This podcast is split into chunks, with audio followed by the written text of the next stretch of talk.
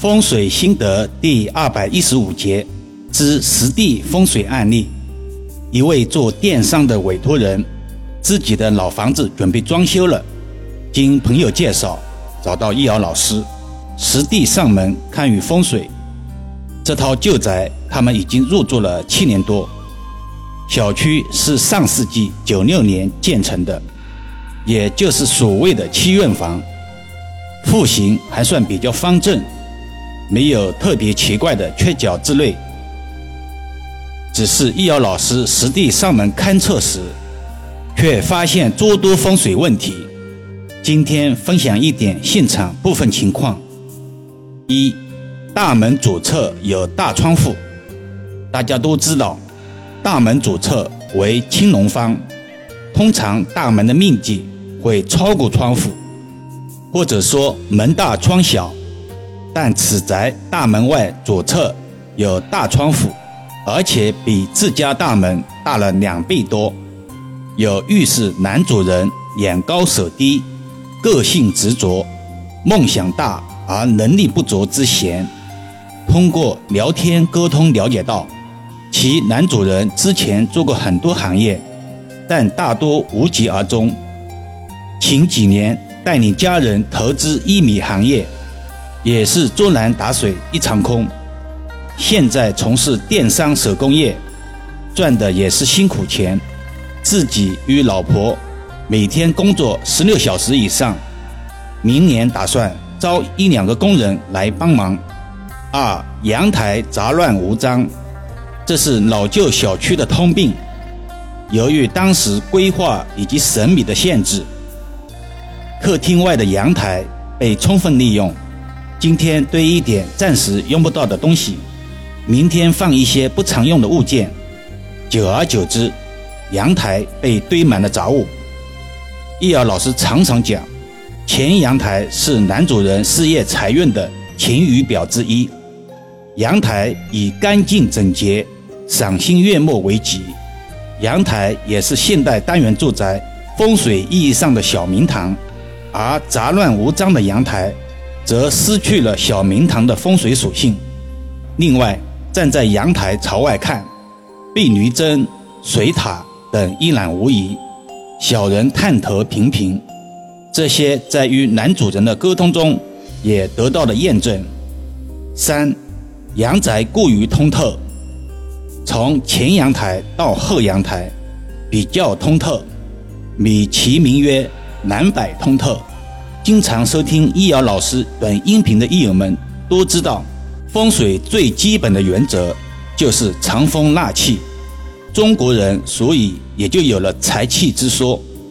故于南北通透的宅子，在风水上有个专业的术语叫做穿堂风，容易不聚财，不聚人丁。不聚财，相信大家都懂。不聚人丁，这里稍微解释一下，意思是说。不太容易怀孕，或者容易小产的卦象。四、客厅家具布局不佳。前面说过，此宅的户型比较方正，但委托人室内的布局却有点奇怪。比如说客厅的布置，电视机摆放在靠近阳台的 L 型的角落，与沙发并不垂直，人坐在沙发上看电视要斜着看才行。而沙发后面有房门，易遥老师无数次强调，普通住宅沙发后忌讳有门，易犯口舌以及小人。通过询问，委托人夫妇常年因为工作时间过长，劳累过多，口舌争执不断，甚至有放弃这个事业的打算。当然，此住宅中还有厨房以及卧室等。各种相关不利风水格局的细节，受节目时间限制，不能一一举例分享给大家。同时，也是为了保护委托人的隐私，这篇短音频发稿前，易遥老师是征求过委托人的同意才会上传的，在此特别感谢。值得庆幸的是，以上种种不利因素都可以通过后期五行装修。通过遮挡化壁斗，通过去形除煞等手法，再结合主持人的先天五行喜忌，可以完全化解干净。听到此处，也许有人会问：那么化解后是否就能一飞冲天了？在平常解卦布局中，也时常会有人问此相关话题。易遥老师借此机会统一回复：一命二运三风水，四季应得五读书，六名七相八敬神，九交贵人十养生。